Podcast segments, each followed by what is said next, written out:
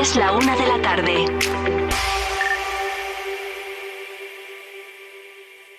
Vive Castilla y León en Vive Radio. Con Carlos Tabernero.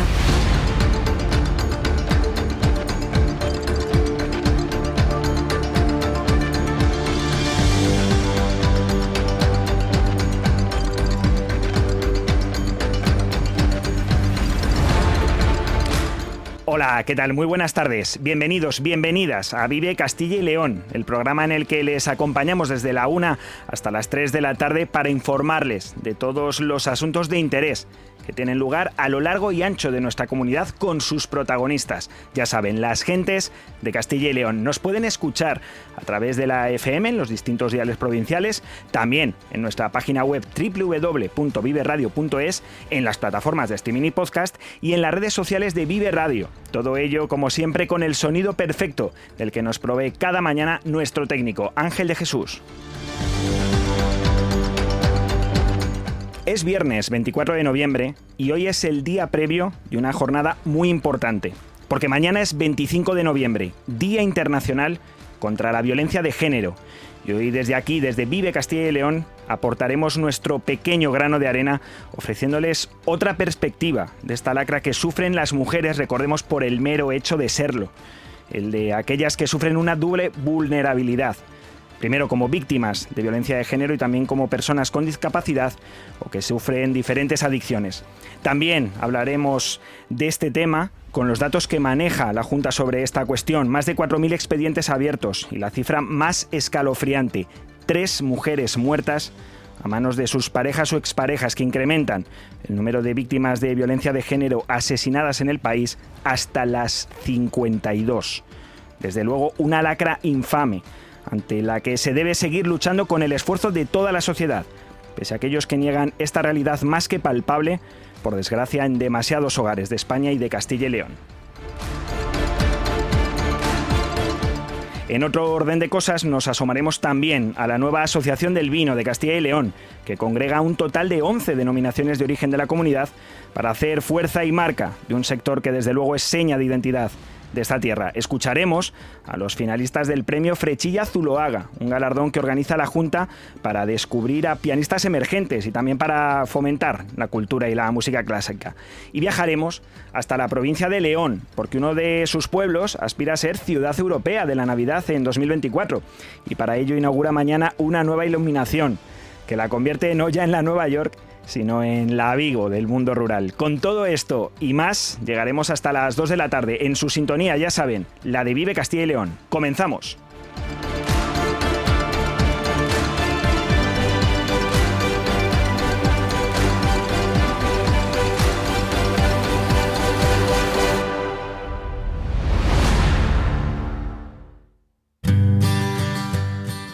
Trigésimas segundas jornadas gastronómicas de caza en el restaurante La Matita. Hasta el 3 de diciembre, venga a degustar nuestras especialidades con la mejor carne de caza. En Collado Hermoso, en Segovia, restaurante La Matita. Vive Castilla y León en Vive Radio. Con Carlos Tabernero.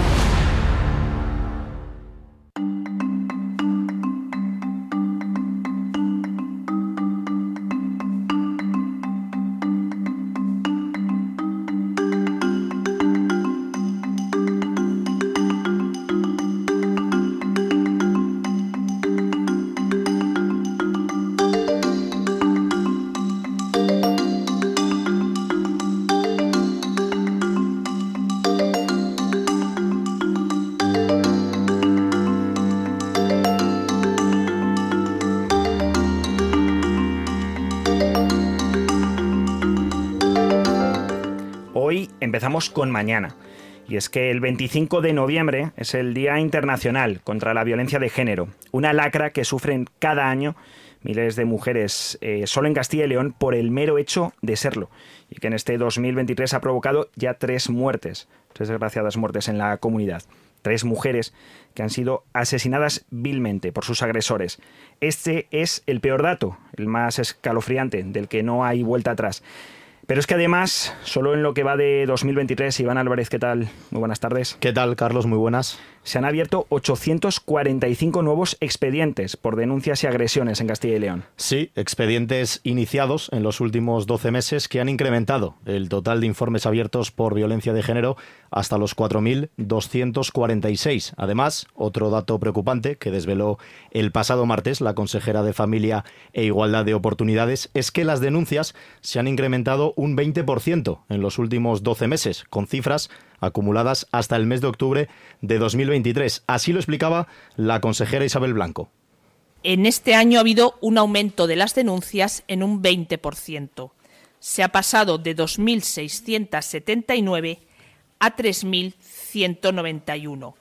Y en la misma proporción han aumentado las medidas de protección ha habido 963 eh, solicitadas, 743 han sido concedidas y 220 denegadas. Aproximadamente estamos hablando de un 75%, más o menos, un 77 en este caso, concedidas, el resto un 23 denegadas. Al dividir las cifras por franjas de edad, las mujeres entre 31 y 45 años son las que mayor violencia sufren, un 45%, y las que tienen entre 46 y 64 años lo padecen en un 30%. De todas las fórmulas de violencia, la violencia física o psicológica acapara la mayor parte, un 98%. La física lo marca en un 65 y respecto a los núcleos de población, el 72% de esta violencia de género se registra en el ámbito urbano, mientras que el 28% lo hace en el ámbito rural. Una realidad, como decíamos al inicio, por desgracia demasiado palpable por mucho que algunos quieran negarla o atribuirles otros nombres. Desde Vive Castilla y León queremos abordar hoy también esta triste realidad desde la perspectiva de las mujeres que sufren una doble vulnerabilidad. Es decir, son mujeres que son víctimas de violencia de género, pero que también cuentan con alguna discapacidad o que sufren alguna adicción. Para ello hemos invitado a la vocal del Comité Autonómico de Entidades de Representantes de Personas con Discapacidad en Castilla y León, de CERMI, para que nos hable de esta cuestión. Miriam Aguilar, muy buenas tardes. Hola, buenas tardes. Y también contamos al otro lado de la línea con la vocal de la Red de Atención a las Adicciones de UNAD en Castilla y León, con Eva Picado. Buenas tardes. Hola, buenas tardes. Bueno, para situar al oyente, ¿en qué consiste, Miriam, esta doble vulnerabilidad? Eh, bueno, eh, consiste en que las víctimas de violencia de género, eh, cuando tienen discapacidad, se multiplican las posibilidades de ser víctimas. este año hemos sacado una campaña que se llama No Somos Sombras, donde exponemos un poco esos riesgos ¿no? que tienen las personas con discapacidad eh, ante un maltratador que normalmente es su cuidador, es la persona que está con, ellas 24 horas al día. Y en el caso, por ejemplo, de las personas con algún tipo de adicción, Eva, también se multiplican las posibilidades de sufrir violencia de género, ¿verdad? Sí, efectivamente, desde la red de atención, pues eh, lo que se, se, ve es que estas mujeres sufren lo que llamamos una polivictimización. Eh, bueno, pues eh, además de sus diferentes situaciones de violencias que viven, eh, la situación de violencia de género pues es, es importante, ¿no? Además hay una cuestión importante que hemos detectado que es precisamente la falta de la invisibilidad, de la invisibilidad de su situación, ¿no? Pues por la situación de abuso de sustancias, la situación de, de adicción, ¿no? Eh, en muchos casos eh, bueno pues es invisible y es eh, puesta a identificar eh, estas situaciones pues porque las mujeres no normalizan la situación o consideran que son merecidas pues por su situación de abuso de adicciones y, y, bueno pues se hace más complejo lo que es el abordaje ¿no? de tratamiento.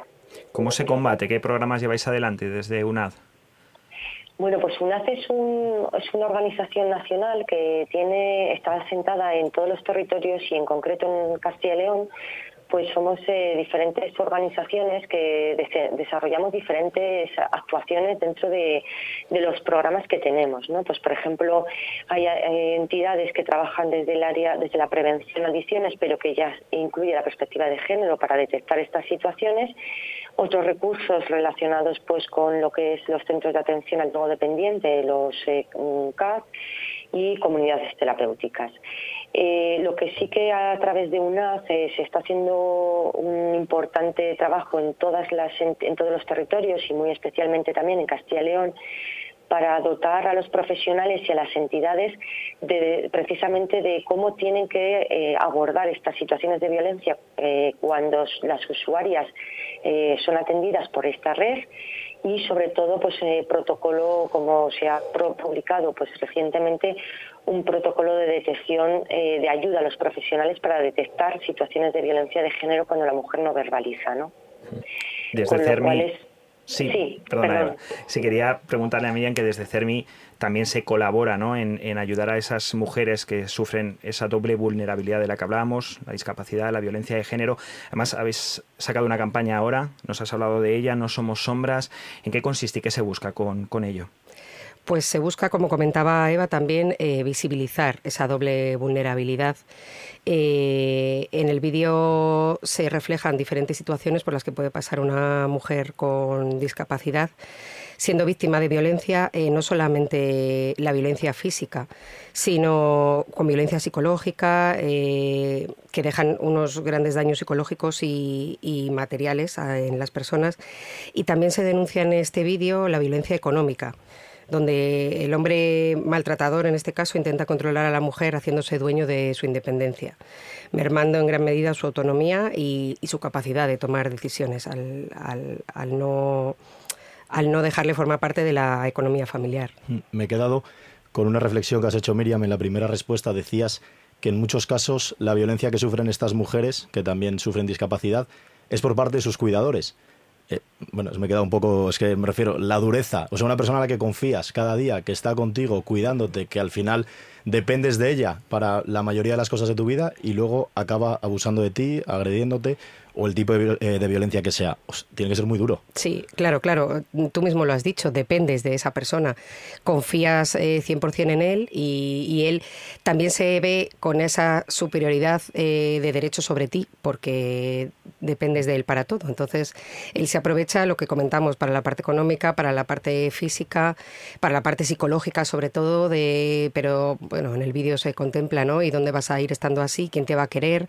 ¿Para qué vas a salir con tus amigas? Eh, mejor quédate aquí conmigo y, a partir de ahí empiezan pues muchas vulneraciones de sus derechos, sí. Y estas mujeres que pasan por esas etapas y que eh, pues en muchos casos, y ojalá sea así, consiguen superarlo, ¿cómo pueden volver a confiar en otro cuidador? ¿Cómo trabajáis con ellas para, hacerlo? O a lo mejor directamente os dicen que no, que no quieren un hombre, que quieren que ese cuidador sea una mujer porque de un hombre ya no se vuelven a fiar. Imagino que hayáis vivido casos así. Eh, hay todos los casos, sí, efectivamente. Eh, en este caso hablamos de cuidador, cuidador, em, ¿cómo te diría? Pareja sentimental no solamente cuidador trabajador, por así decir, o, asistente personal en este caso. No, no. Eh, hablamos de cuidador eh, familiar, persona a la que has querido, con la que te has casado o has ido a vivir voluntariamente y, te está, ejerciendo sobre ti ese maltrato.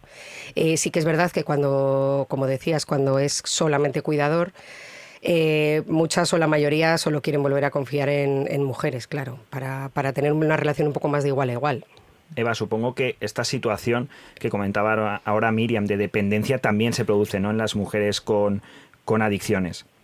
Sí, eh, nosotros lo que vemos en la red es que estas mujeres eh, tienen una, eh, lo que bueno, podríamos identificar ¿no? como una doble dependencia. ¿no? Porque en muchos casos incluso mm, eh, también esa relación está muy vinculada pues al, al, consumo, ¿no? a la situación de consumo que incluso en algunos casos es de su propia pareja.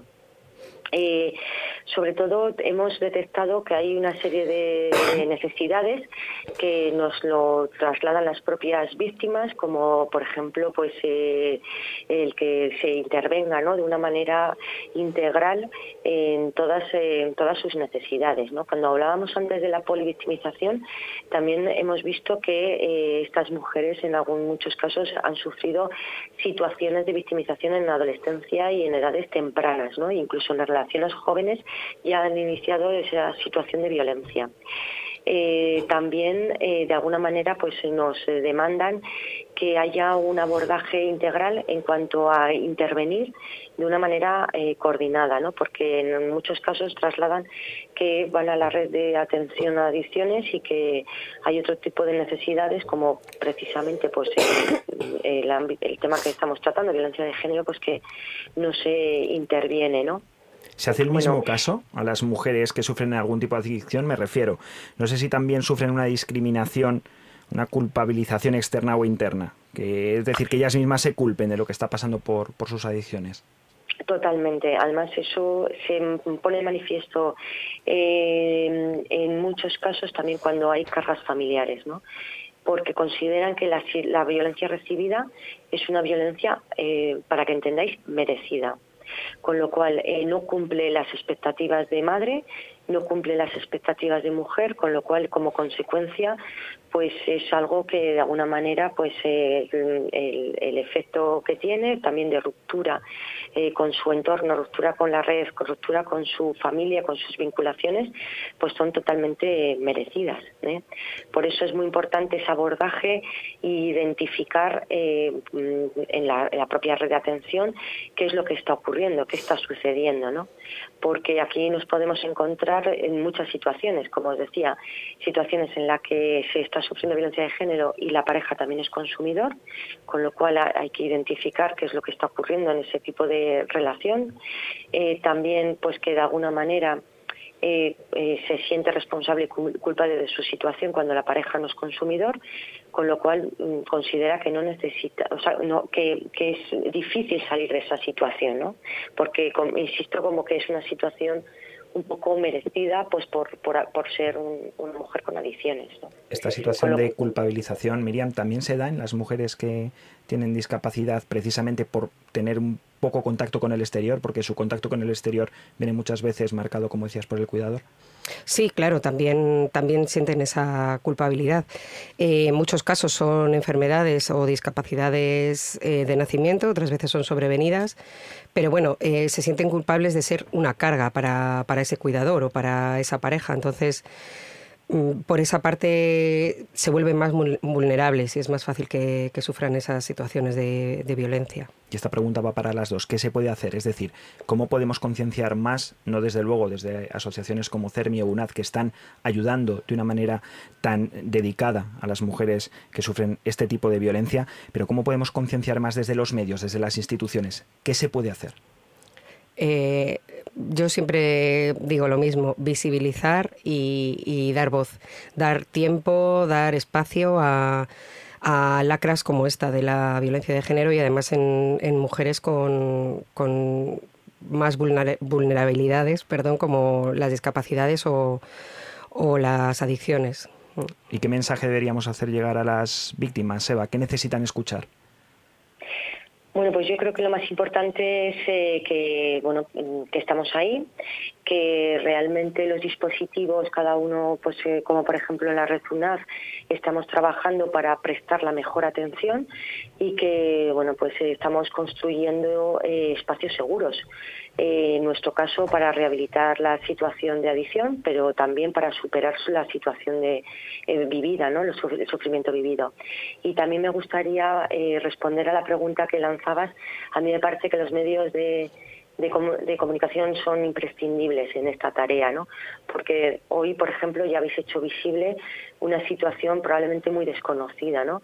¿Cuáles son las necesidades reales y cuál es la situación de las mujeres vulnerables con adicciones, ¿no? Vulnerables eh, con adicciones y violencia de género. Con lo cual, pues agradezco este tipo de, de bueno, pues de espacios y sobre todo animo a que, que es una manera importante de hacerlas visibles. ¿Cuánto daño hacen ya por último esos mensajes negacionistas que estamos escuchando en los últimos tiempos, a casos donde además no solo existe la violencia de género, sino que existe esa doble vulnerabilidad de la que hablábamos? Claro, eh, pues muchísimo, pues más también que, a las personas que no tienen esta doble, doble vulnerabilidad, ¿no? Em, además, si nos damos cuenta, las campañas que generalmente salen sobre violencia de género cada año en la tele por parte del Ministerio, consejerías, nunca aparecen eh, mujeres con discapacidad, o casi nunca. Entonces, eh, directamente desde los entes públicos muchas veces se, se acalla esa, esa esa doble o, triple vulnerabilidad, porque también el medio rural, como comentábamos antes, es, otro de los factores que, que influyen en este caso. Bueno, pues agradecemos muchísimo tanto a Miriam Aguilar como a Eva Picado, no solo que nos hayan atendido en esta mañana de Vive Castilla y León, sino todo el trabajo que realizan tanto desde CERMI como desde UNAD en esta atención a las mujeres que no solo son víctimas de violencia de género, sino que, como decimos, sufren esa doble vulnerabilidad en un caso por tener alguna discapacidad o por sufrir algún tipo de adicción. Muchas gracias, Miriam. Gracias. Y muchas gracias a ti también, Eva. Muchas gracias a vosotros. Nos vamos un segundo a publicidad y enseguida volvemos para continuar desgranando este tema. De luchar contra la muerte empecé a recuperarme un poco y olvidé todo lo que te quería y ahora ya se acabó. Y ahora ya. Ahora ya no estás sola. Ahora ya España es otra. Unidades contra la violencia sobre la mujer. Delegación del Gobierno en Castilla y León. Vive Castilla y León en Vive Radio con Carlos Tabernero.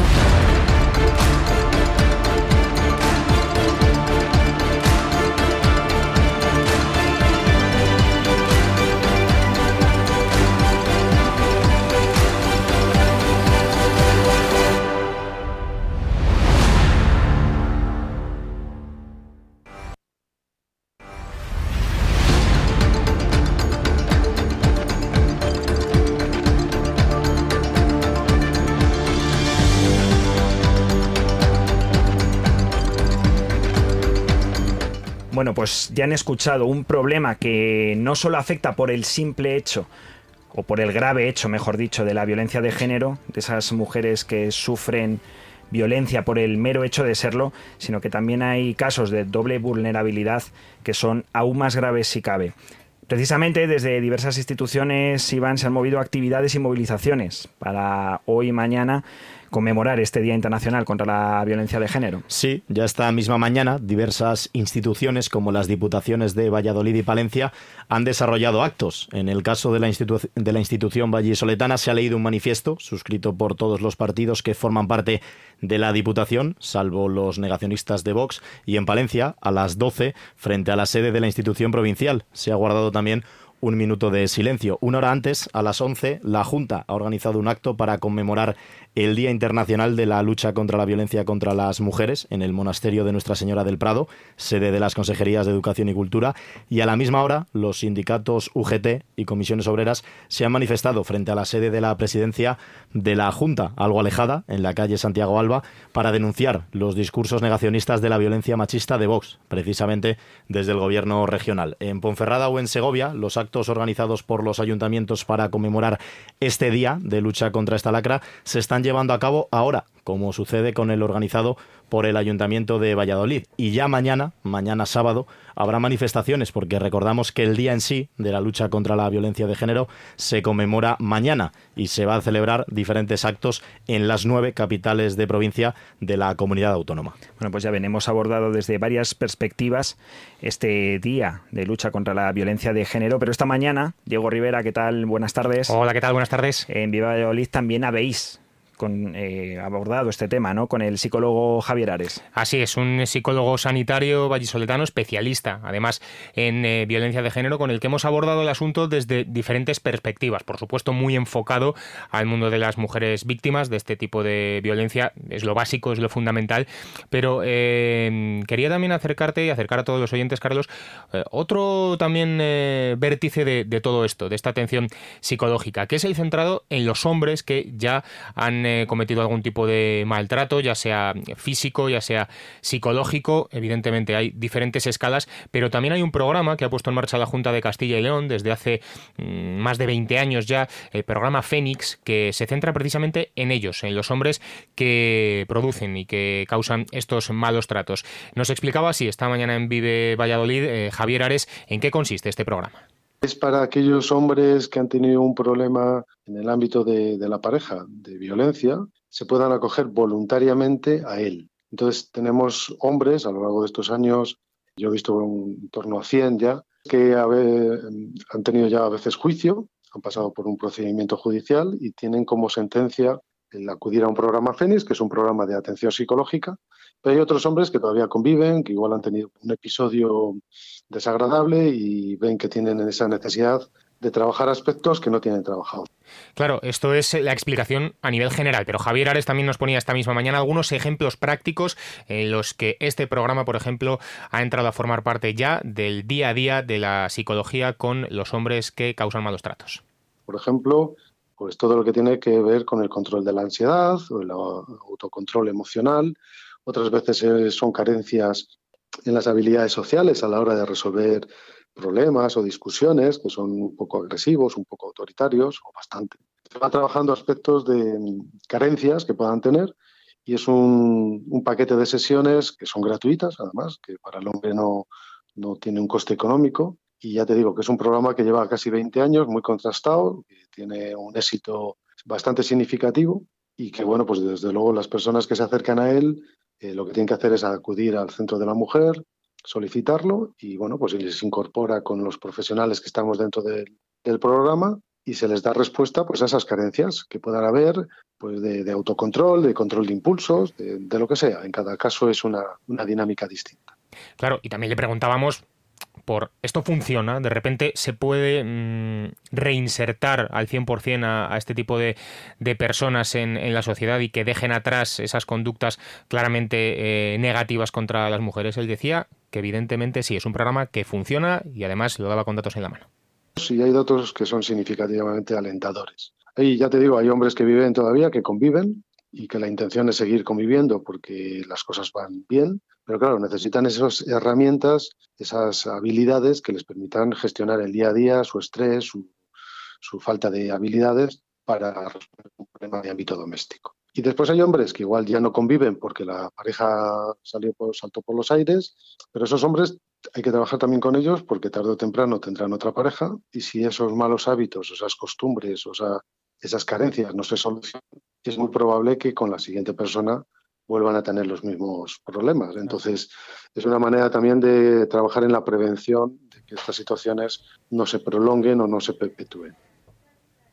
Bueno, pues ya han escuchado esta otra perspectiva. Hemos abordado desde diferentes vértices un problema como la violencia de género. Diego Rivera, muchísimas gracias. A ti, Carlos.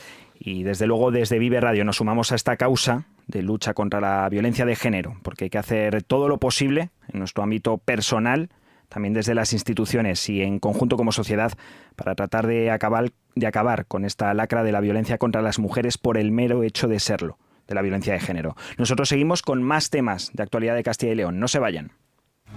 Cojeces del Monte celebra la tercera edición de la Feria de la Trufa Negra, única en la provincia de Valladolid, los días 2, 3 y 4 de diciembre. Acércate y podrás adquirir trufa, quesos trufados, miel, dulces, vino, obsequios navideños, participar en sus catas, en sus talleres de cocina en familia, disfrutar con el concurso de perros truferos y mucho más. Actividades para todos. Entra en cojecesdelmonte.es.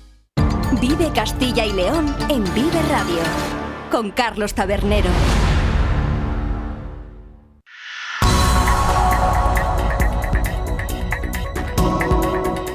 Vamos ahora a hablar de vino, y es que ayer se dio a conocer el nacimiento de una nueva asociación en Castilla y León. Pero no es una asociación cualquiera, es la Asociación del Vino con Origen de Castilla y León, ABOCIL, que reúne a nada más y nada menos que 11 denominaciones de origen vinícolas de la comunidad. O lo que es lo mismo, casi 12.000 viticultores, 625 bodegas y más de 54.000 hectáreas de viñedos de esta región. Por primera vez se unen así los principales denominaciones de origen de la comunidad en una misma organización. Está Cebreros de Ávila, está Arlanza de Burgos, está el León y el Bierzo de la provincia leonesa, Arribes y Sierra de Salamanca del territorio del mismo nombre, Tierra del Vino y Valles del Benavente de Zamora, Cigales y Rueda, dos históricas de Valladolid, y de esta última provincia, pero también la de Burgos, de la de Soria y de la de Segovia, está la más representativa, la denominación de origen Ribera del Duero, y con su presidente, y máximo representante también de esta nueva asociación, Enrique Pascual. Hablamos ya. Buenas tardes, Enrique.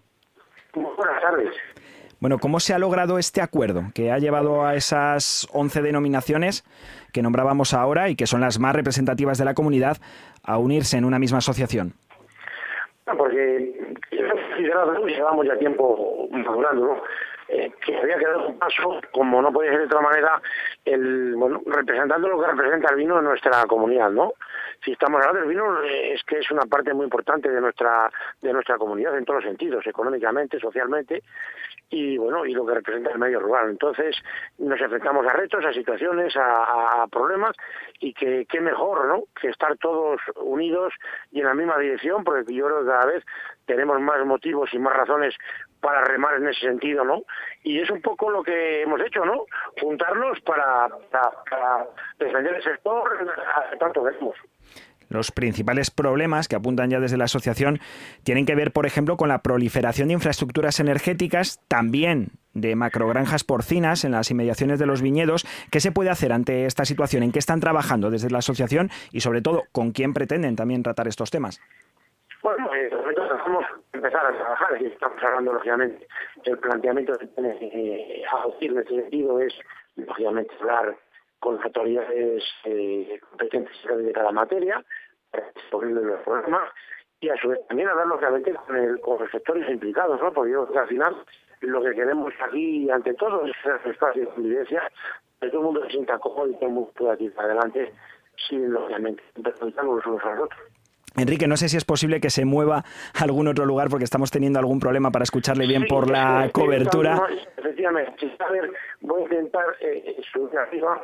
Es que aquí donde estoy hay ruido, medio ruido, y a lo mejor donde se ponga la arriba seguramente estará mejor de cobertura. Ese es otro problema que tenemos también en la carretera, ¿no? Como de la conectividad.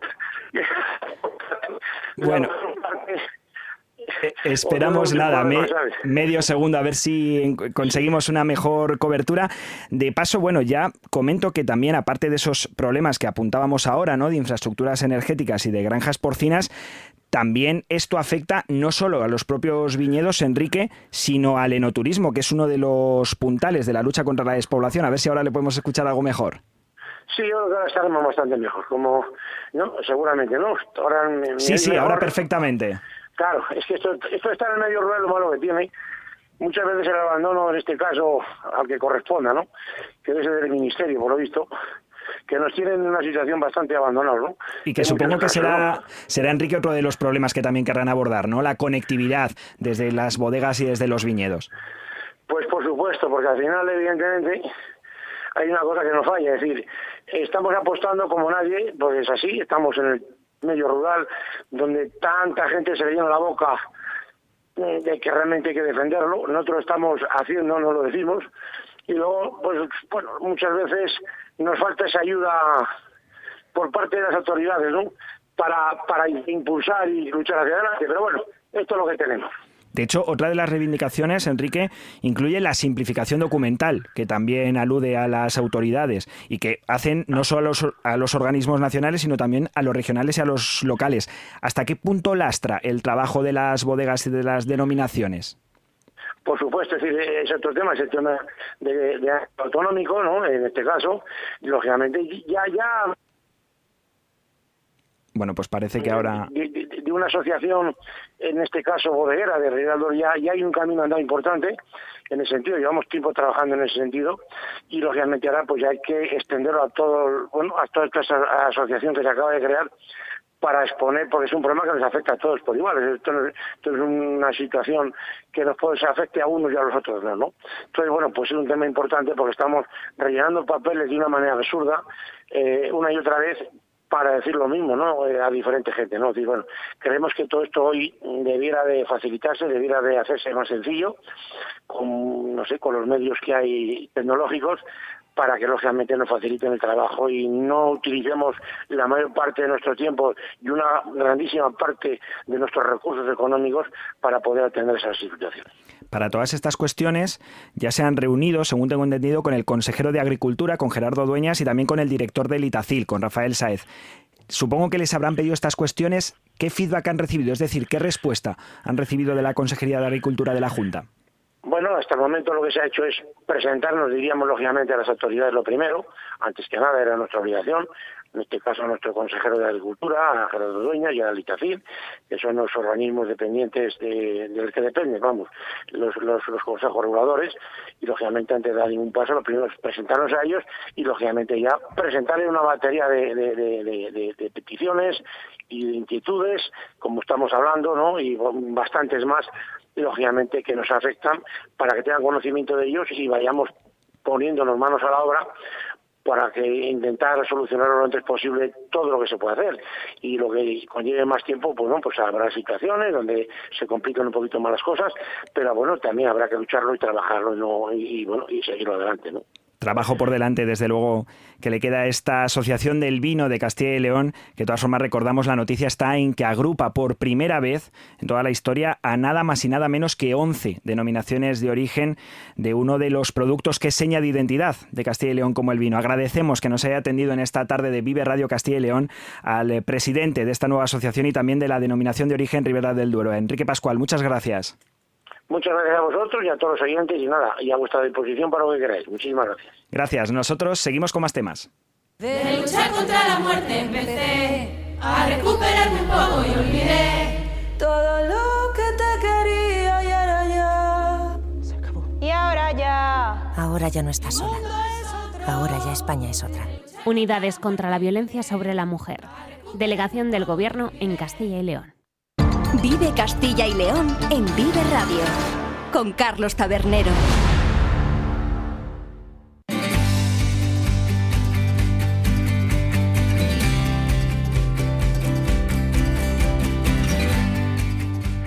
Ahora nos vamos bien cerquita, hasta el Centro Cultural Miguel Delibes. Allí tiene lugar esta tarde, a partir de las siete y media, la prueba final del decimosexto Premio Internacional de Piano Frechilla Zuloaga. A este galardón, que organizan de manera conjunta la Diputación de Valladolid y la Junta de Castilla y León, se presentan multitud de candidatos de diferentes nacionalidades, y de ellos se seleccionan una veintena más o menos en cada edición para que acudan a la sede de la Orquesta Sinfónica de Castilla y León para mostrar su talento. Este año en concreto, el número de pianistas que han acudido a la comunidad para tratar de hacerse con el premio han sido 21 de 13 países distintos. Pues bien, tras las eliminatorias de este año, que se celebraron desde finales de la semana pasada, han pasado tres pianistas a la final. El ruso Víctor Maslov y los españoles Alexandre Luch García y Emin Kurchian. Los tres ya tienen premio, y es que el tercer clasificado se lleva 3.000 euros, 6.000 el segundo, y el ganador se hace con un galardón de nada más y nada menos que 12.000 euros. Pero aún así, seguro que hay nervios para una gran final para la que las entradas son gratuitas.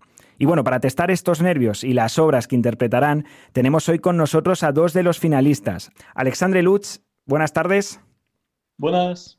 Y a Emin Kirkuchian. No sé si he dicho bien el nombre, Emin. Buenas tardes. Hola, bueno, bueno más o menos, es Kirukchan, pero, pero da lo mismo. Con, con, el nombre ya sola está, está, mejor. Perfecto, Emin. Bueno, y la primera pregunta es casi obligada, ¿no? ¿Cómo van esos nervios, Alexander? Pues la verdad es que mi objetivo en este concurso era pasar a la final y como has dicho antes, ya todos tenemos premio y además del premio metálico que has mencionado, pues no hay que olvidar que vamos a tocar en el auditorio con la, Orquesta de Castilla y León y eso ya de por sí es un premio. O sea que nervios sí, pero sobre todo muchas ganas, muchas ganas de, tocar mañana. ¿Y en tu caso, Emin? Bueno, yo diría más o menos lo mismo. Además, es mi primera vez aquí en esta maravillosa ciudad de Valladolid, eh, con un pedazo de auditorio que yo creo que es, para mí, creo que es uno de los mejores auditorios, de las mejores salas que hay en Europa, en España seguro y en Europa yo también creo. Y pues es una oportunidad más de tocar, eh, yo en mi caso voy a tocar el quinto concierto de Beethoven, Alexandre va a tocar el cuarto, pero yo creo que es una maravillosa oportunidad de demostrar nuestro trabajo, porque ha sido, la verdad es que una semana bastante intensa, con unos... Eh, eh, con los que han estado en el concurso también son, han sido un nivel muy fuerte, el jurado es maravilloso y entonces el sitio en general es muy bueno y la organización es genial y entonces pues yo también estoy muy nervioso, pero, pero con muchas expectativas a lo que pase. Los dos, como has dicho, Emin, habéis elegido obras de Ludwig van Beethoven. Eh, ¿A qué se ha debido la elección de, de, esta obra? En cada caso, el concierto número 4 y el número 5. Pues en mi caso la respuesta es sencilla. Eh, se podría decir que Beethoven es el mejor y así nos ahorramos de más explicaciones. No, pero bromas aparte, el cuarto concierto es, es mi concierto favorito Y, y, además es un concierto que pude tocar hace dos años y bueno, para un concurso hay que ser un poco estratégico y, y siempre está bien tocar obras que, que, nos den cierto sentido de seguridad. Entonces en este caso pues se impuso naturalmente la elección de, del cuarto de Beethoven. ¿Y en tu caso, Emin? Pues yo, yo diría igual, porque Beethoven es, eh, es un genio y es que se tiene que tocar obligatoriamente y entonces en mi caso puede ser el emperador. Yo lo toqué, tuve el placer de tocarlo el año pasado con una orquesta de Córdoba y entonces pues ya es un, un, concierto que ya tenía en el, repertorio, que estaba ya en mis dedos y pues entonces fue fácil recordarlo y de todas formas es una maravilla y yo diría que un lujo tocar estos conciertos porque son el, todos sus conciertos son obras de arte, pero yo diría que el cuarto y el quinto son sus obras así culminantes, sobre todo el, el quinto, bueno, con el cuarto también, pero que, pero que son maravillosos y es un auténtico placer tocarlo y con una orquesta tan maravillosa como la de Castilla y León. Emin, no sé si esperabas llegar tan lejos cuando enviaste tu vídeo a la preselección del concurso. Bueno, pues la verdad es que no, porque sinceramente muy, muy preparado no me sentía, pero yo con, con, intuición musical y con, no sé, pues con trabajo, porque el, el, el repertorio que llevé para este concurso ya lo había tocado en varios eh, concursos también. Y, y, nada, pues la verdad es que no, no me esperaba pasar a la final, pero pues, pues, pero me alegro muchísimo, obviamente, de pasar y de competir con estos maravillosos músicos. Y en tu caso, Alexandre, lo comentabas, ¿no? Que era el objetivo. ¿Ya satisfecho con haber llegado o ahora ya quieres llegar a ese primer premio, ser el ganador de este concurso de piano Frechilla Zuloaga? Bueno, a ver, en los concursos eh, ponerse de objetivo ganar un premio es, es siempre un poco delicado porque depende de tantas cosas que no son de la preparación de uno mismo, por ejemplo, el sorteo, eh, el repertorio, la persona que toca antes de ti. Depende de tantas cosas que creo que... Mm, eh, poner ese, ese, locus de control externo eh, puede, ser, puede ser peligroso para las, las, expectativas, porque al final es, el resultado no depende de uno mismo, depende pues, del jurado. Si, si, si se hiciera un concurso 15 veces, 15 veces saldrían resultados distintos probablemente. Entonces, para mí, lo importante ahora es, pasármelo bien mañana, disfrutar, hacer disfrutar a la gente. Viene mi familia de Alicante, mi abuela que es de Burgos, vienen a, vienen a escucharme, así que me voy a centrar en eso, en pensar, es un poco cliché, pero pensar más que es un concierto a, a que es un concurso. Y bueno, pues si cae un premio, mejor que mejor, pero, pero vamos, que por mí ya, ya está ganado. Y estaba para ambos, que supone llegar a la final y sobre todo si se da todo bien, ganarla para la carrera de un músico. Claro, yo, yo creo que es una experiencia muy importante porque eh, eh, me refiero que tocar en una sala tan grande y con una orquesta tan grande, pues da una experiencia única y tocar delante de tanta gente y delante de un jurado tan, tan experto y con tan buenos músicos ahí sentados escuchándonos, pues es una experiencia maravillosa y única, diría yo. ¿Y en tu caso, Alexandre? Bueno, el, el concurso, el, el, concurso Flechilla Zuloaga es uno de los concursos más importantes de España, sin, sin lugar a duda. Entonces, pues claro que es un, es un, es un, escalón importante. Después, claro, los concursos se usan para, con, con el objetivo de, de iniciar una carrera, sobre todo en, en, jóvenes músicos como nosotros. Entonces, pues es una oportunidad de oro y, y esperamos aprovecharla lo máximo. Emin, lo habéis comentado ambos. Eh, ¿También valorada está la Orquesta Sinfónica de Castilla y León a nivel nacional? Es decir, ¿está entre las mejores? ¿Está entre esos lugares en los que un músico quiere llegar para tocar con ellos?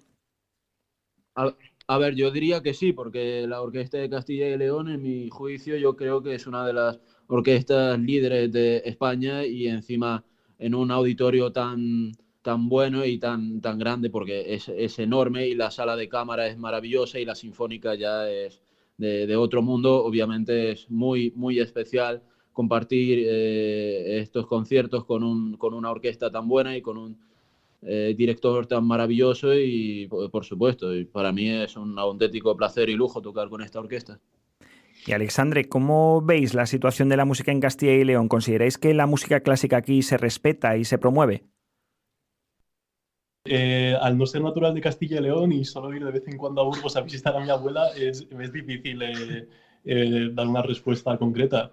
Pero pude asistir al concierto de inauguración del, concurso, donde la orquesta tocó con tres solistas conciertos de Rachmaninoff para piano y es una orquesta que suena, que suena. No, no, no, creo que haya lugar a duda en cuanto a, la valoración de esa orquesta entre las mejores de, España. Eso está claro. Y bueno, después eh, el auditorio. Mm, no sabía dónde me metía y ha sido entrar, abrir la puerta y ver esas cuatro plantas, ese auditorio gigante y, bueno, no sé si es representativo de la actividad cultural en Castilla y León en general, pero en todo caso es, es eh, fantástico que tenga lugar en Valladolid. Bueno, y ya para acabar, quería preguntaros a cada uno por separado, Emin, ¿cuáles son tus siguientes retos después de este concurso? Bueno, pues mi siguiente reto es preparar eh, más repertorio y más conciertos. Mi, plan, lo que me gustaría a mí es preparar los conciertos de Brahms, si es posible, porque para mí en este momento de mi vida creo que Brahms es mi compositor favorito, junto a Beethoven, obviamente. Y entonces, pues en febrero tengo planes de ir a un concurso en Dubai, que es así una organización que se llama 14 eh, maneras a Dubai. Entonces, pues eh, toqué un concurso en Barcelona eh, hace un par de meses o algo así, entonces quedé entre los primeros y entonces entre los primeros son los que tienen que ir a Dubai. Y el premio la verdad es que está bastante bien, el primer premio creo que son 150 mil eh, dólares y bueno, pues ya veremos cómo va y me intentaré presentar a más concursos porque así gano más experiencia y crezco como músico y eh, conocer a maravillosos músicos como he hecho estos días y eh, y crear nuevo repertorio y, tocar lo, más posible. Y en tu caso, Alexandre, ¿cuáles son los próximos objetivos que te marcas en tu carrera? Bueno, el próximo objetivo a corto plazo es descansar porque... Bueno, el mío también. Ha sido una preparación intensa y una semana muy intensa, entonces pues ahora volveré a Ámsterdam, la ciudad en la que resido, y bueno, centrarme en acabar mis estudios, que me graduó ya en junio, y bueno, pues posiblemente presentarme a algún concurso, pero siendo totalmente sincero, no tengo muy claro ni cuál, ni cuándo, ni dónde. Así que punto de interrogación. Pero primero se descansa. Bueno, y antes incluso de descansar, disfrutar de esa final del decimosexto Premio Internacional de Piano Frechilla Zuloaga, que se celebra, recuerden, esta tarde a partir de las siete y media y con entrada libre en el Centro Cultural Miguel Delibes de Valladolid. Agradecemos que nos hayan atendido en esta tarde de Vive Radio Castilla y León tanto Alexandre Lutz García como Amin Kirkutsian. Muchas gracias. Muchas gracias. Muchas gracias, encantado, muchas gracias.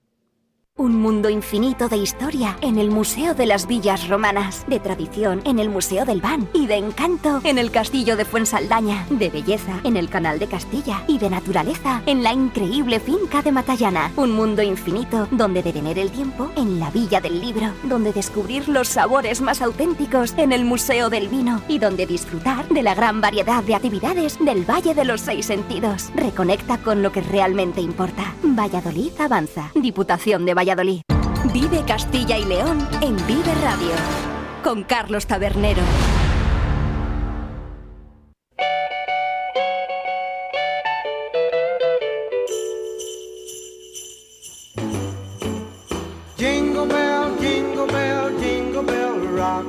Ciudad Europea de la Navidad. ¿Cómo les suena? Bien, ¿no? Pues ese es el objetivo que se han marcado en la localidad leonesa de Almanza para el año 2024. Y para ello, para ganar puntos, mañana celebran su primer gran acto de apoyo a la candidatura con el encendido de su iluminación navideña. Un evento que dará comienzo a las 7 de la tarde y se convertirá en una gran fiesta para el pueblo, con animación musical, centenares de vecinos y visitantes. Villancicos, canciones navideñas y hasta uno de los violinistas leoneses más en boga, Miguel Brucker, amenizarán este acto de iluminación de las calles de Almanza, que este año contará con hasta 65.000 puntos de luz, es decir, más de 100 por cada habitante de este municipio, que cuenta con poco más de 600 almanceños. Y con su alcalde, con Javier Santiago, contamos hoy en la sintonía de Vive Radio Castilla y León para que nos cuente más de esta candidatura. Javier Santiago, buenas tardes. Hola, muy buenas tardes. Ya se lo habrán dicho más veces, pero esta iluminación casi que les convierte en el Vigo rural. Sí, nos han comparado mucho con el Vigo rural. ¿eh?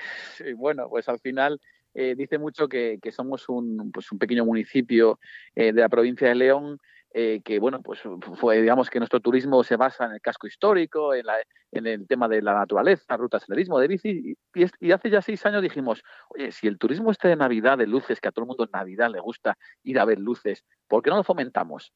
Y año a año empezamos así, como quien dice, con la bobada, a intentar a intentar poner luces y tal, y claro, tenemos un, aquí pues un artista, un soldador, que hace figuras, esculturas de luces, porque al final no son, no son simples figuras, son esculturas de luces, y claro, con eso lo que, lo que, lo que conseguimos es que al final tengamos un alumbrado digno de cualquier ciudad de, de 40, 50 o 80 mil habitantes. De hecho, en 2018 ya fue otro pueblo de Castilla y León, Ciudad Europea de la Navidad, Medina de Río Seco, y no sé si les han pedido algún consejo para afinar su candidatura. Eh, bueno, pues el alcalde ya habla con él y al final esto lo que supone, bueno, pues que hay que intentarlo, que al final eh, no muchos pueblos pequeños tienen alumbrado o tienen esta, esta apuesta por los alumbrados como tiene Medina de Río Seco tiene, o tiene Almanza y que bueno que al final esto pues supone un, pues, eh, supone un, gran, un gran aire fresco para el turismo que tenemos en, en, este municipio, no solamente en la presentación de la candidatura, sino también si lo consiguiéramos todo el año 2024, porque claro, seríamos mm, ciudad, ciudad de la Navidad eh, todo el año 2024, con lo que eso supondría para el turismo, para nuestros restaurantes, eh, eh, nuestros bares y, bueno, la generación de empleo y vender todo nuestro producto, que es mucho. Claro, es que en caso de ser ciudad europea de la Navidad, se multiplicaría exponencialmente el número de visitantes de Almanza. Es el objetivo, ¿no? Sí, el objetivo al final es que, bueno, pues mira, este año, a lo largo de todo el año, pues con todos nuestros eventos y nuestras actividades, vamos a cerrar con unas cifras de turismo muy, muy buenas, pues que esto sirva para que el próximo año consigamos estimular, fomentar, promocionar el, el turismo para intentar seguir subiendo esas cifras, que final esas cifras son, pues bueno, pueden parecer cifras relativas, pero al final son cifras que llevan por detrás eh, empleo, llevan por detrás generación de riqueza, llevan por detrás eh, el nombre de Almanza y eso pues al final pues te repercute en muchas cosas, que una, una persona que quiera montar un negocio, que alguien, ah, pues Almanza va y vea una oportunidad de negocio y al final es muy importante que consigamos entre, entre todos que, que, de verdad el medio rural tenga, tenga un futuro, pero no un futuro en agosto, tenga un futuro los 365 días del año. ¿Tienen ya un eslogan para esta candidatura? Bueno, eh, tenemos a Almanza, ciudad europea de la Navidad, pero al final, mira, el eslogan es el que usamos siempre, que es Viva Almanza. Eh, viva Almanza, viva el medio rural, eh, que yo creo que es lo que todos luchamos, porque la gente tenga, la gente que queremos vivir en un pueblo, pues tengamos la oportunidad de poder vivir en él. Por eso pedimos la ayuda de todos los leoneses, toda la gente de la, de la provincia limítrofe de Palencia, de Valladolid, que mucho nos visitan, eh, que mucho ayudan a, a, mejorar nuestras cifras de turismo, que se acerquen estas navidades desde este sábado a las 7 de la tarde hasta que acabemos con las luces en Reyes, pues vengan por Almanza porque su soplo de energía, su visita van a ser muy importantes para conseguir ese galardón. ¿Y cómo va la respuesta desde esos municipios, desde esas provincias? ¿Están respondiendo afirmativamente los pueblos de León, de Valladolid y de Palencia y de otras zonas adyacentes? Lo veremos, lo veremos a partir de, del sábado, pero por lo menos el feedback que tenemos es muy bueno. El feedback que tenemos es muy bueno. Creemos que este año vamos a, a romper, eh, vamos a romper cualquier tipo de, de, de, esquema en cuanto a las visitas que teníamos en las navidades pasadas y creemos que este año vamos realmente a, a poner más sobre la mesa eh, el nombre de Almanza estas navidades, que otros años conseguíamos que 8.000, 9.000 personas vinieran todas navidades a Almanza a ver las luces. Este año vamos a ponernos una cifra muy superior como objetivo para intentar realmente que seamos ciudad de la Navidad eh, europea alcalde, ¿qué les piden? Es decir, ¿qué pide la organización que concede este título para poder denominar a Almanza como Ciudad Europea de la Navidad?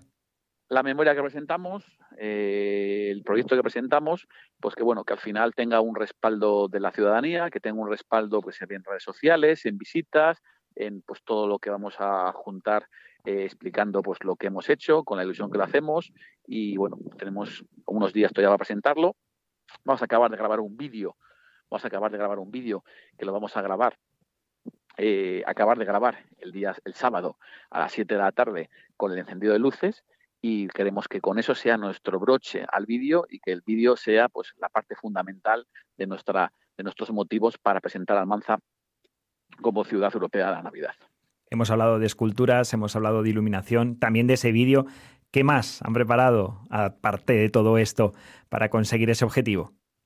Bueno, pues lo que estamos haciendo pues, es un trabajo en redes sociales, es un trabajo, un trabajo a nivel de, promoción, un trabajo con, los colegios, eh, la puesta en escena. Es decir, bueno, al final consideramos que creo que, es muy, muy, muy importante, que esto tiene que llegar a mucha gente y al final, bueno, pues todo el mundo vivimos, vivimos con ilusión la Navidad, pero quizás los que más, con más ilusión lo ven son los niños. Entonces estamos haciendo un trabajo con los colegios, con los niños, eh, con pegatinas, eh, con trabajo en redes sociales, porque pensamos que es una forma muy buena de promocionar y de estirar eh, la palabra Almanza y la, candidatura de Almanza entre, entre la ciudadanía de León y de las provincias de alrededor, que encantados estamos que nos visiten cada Navidad. Bueno, pues con nuestro deseo también para que sea ciudad europea de la Navidad en 2024 agradecemos al alcalde de Almanza, Javier Santiago, que nos haya atendido en esta tarde de Vive Castilla y León. Muchas gracias, alcalde. Muchas gracias a ti. De luchar contra la muerte empecé a recuperarme un poco y olvidé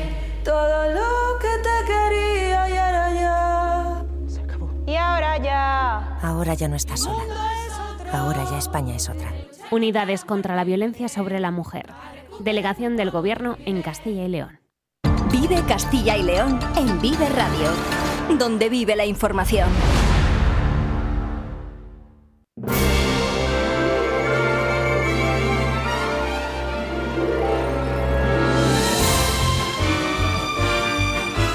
Nos vamos al cine con Lidia Vega. ¿Qué tal? Buenas tardes. Muy buenas tardes. Pues sí, porque hay varios estrenos que llegan a la cartelera de los cines y nosotros nos vamos a acercar a ellos. Empezamos, si te parece, Carlos, con el estreno estrella de este viernes, Napoleón. General, nos han descubierto. Bien.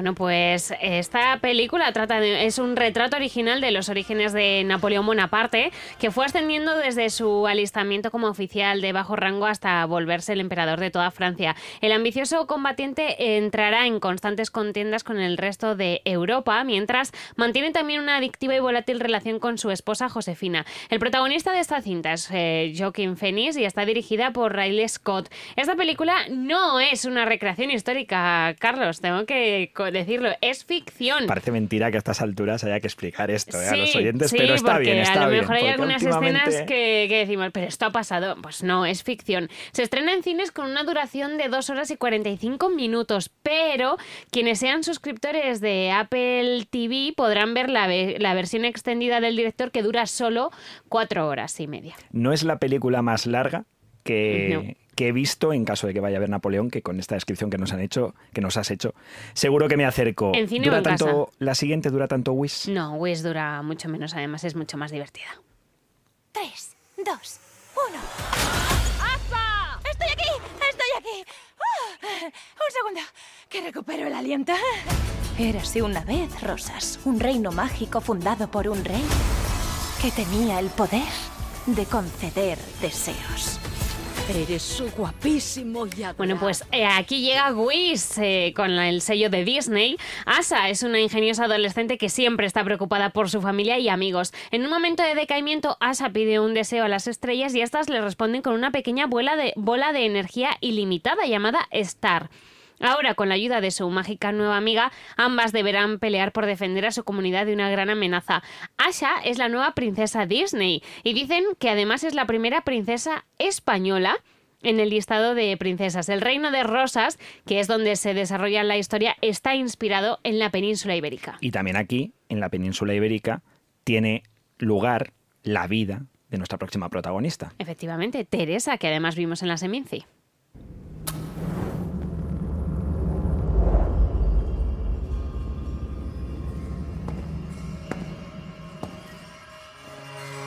Decidme, ¿quién sois? Teresa. Si es que sabéis quién sois.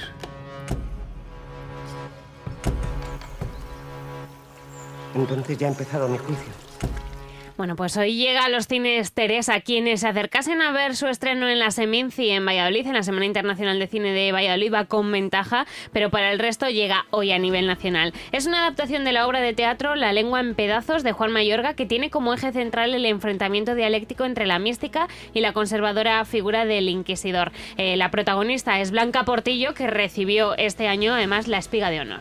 Pues ya saben, esta es la cartelera que les hemos traído, igual que todos los temas que han podido escuchar anteriormente. Ahora nosotros paramos por 15 minutos, se quedan con los servicios informativos de Vive Castilla y León, pero recuerden, a partir de las 2 y cuarto seguiremos hasta las 3 en la voz de Iván Álvarez. Hasta ahora.